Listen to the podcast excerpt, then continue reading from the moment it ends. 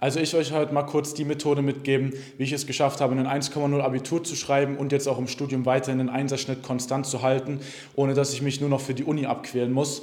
Also mal kurz der Weg zu 1,0. Das sind wirklich, haben wir auch schon mit vielen unserer Teilnehmern schon gemacht, das sind konkret vier Schritte, die jeder einfach durchlaufen muss und wo viele einfach grundsätzliche Fehler einfach schon angehen, weswegen das Ganze für viele schon einfach grundsätzlich nicht funktionieren kann. Und das kann man sich erstmal grundsätzlich auch wie so ein Zeitstrahl vorstellen, den man eben nach und nach vier Schritte abarbeiten muss, um eben dahin zu kommen. Und mal Punkt Nummer eins ist gleich, dass man sich seinen Fokus und seine Konzentration wiederholen muss.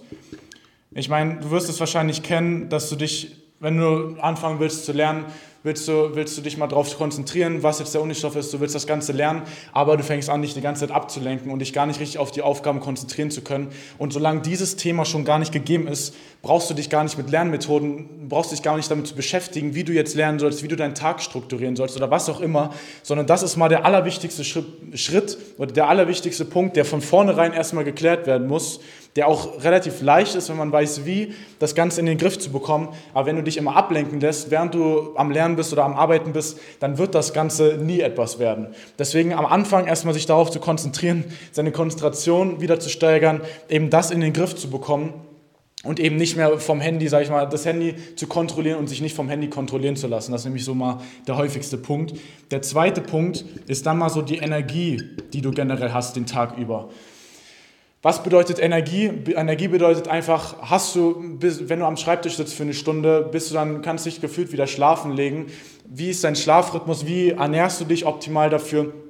Also wenn solche grundsätzlichen Sachen, auch was so Gesundheit angeht, was Sport angeht oder wie gestresst du bist, das alles hat dann, wenn du, sag ich mal, dich erstmal schon konzentrieren kannst, ist das der nächste wichtige Schritt, erstmal in den Griff zu bekommen.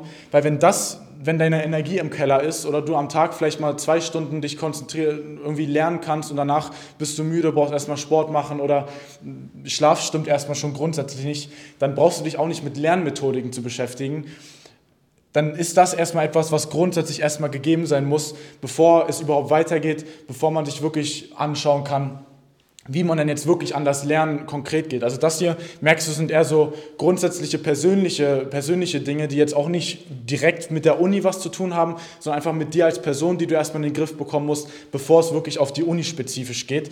Weil das passiert erst im dritten Punkt und da geht es dann an die Selbstorganisation. Oder auch in anderen Worten so Zeitmanagement, Selbstorganisation.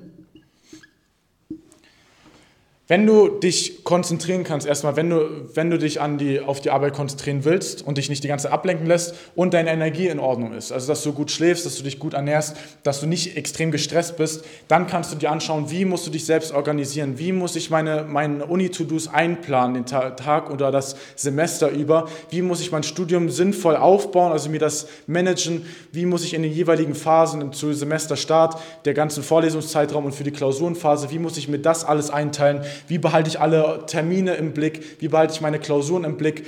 Das sind alles dann Themen, die du dann, wenn du diese zwei Punkte erstmal abgehakt hast, die du dann angehst und dann als allerletzten Punkt schaut man sich dann wirklich erst die Lernmethodiken an dann schaust du dir erst an, wie du wirklich ins Lernen reingehst, wie du, wenn du am Schreibtisch sitzt und du dich erstmal konzentrieren kannst, wenn deine Energie passt und du erstmal einen Plan für dich hast, wie du dein Semester sinnvoll aufbaust, wie du deine Woche sinnvoll aufbaust und deinen Tag sinnvoll aufbaust, dann schaust du dir erst an, wie lerne ich denn jetzt wirklich konkret und wie muss ich mit dem Stoff umgehen während den Vorlesungen, beim Nacharbeiten, beim Üben, damit wirklich effizient das Ganze hängen bleibt. Und dann ist das Ganze ein Riesenkreis, der dann am Ende wirklich auch zu dem Ergebnis hier oben führt, aber der wirklich in dieser Reihenfolge abgearbeitet werden muss. Und viele machen eben den Fehler, sie beschäftigen sich hier mit Lernmethodiken, können sich aber gar nicht richtig selbst organisieren, haben gar keine Ahnung, wann sie was am besten machen, lernen dann vielleicht an sich effizient, aber das Ganze macht keinen Sinn, weil sie eben den Tag oder die Woche oder das Semester eben sich nicht richtig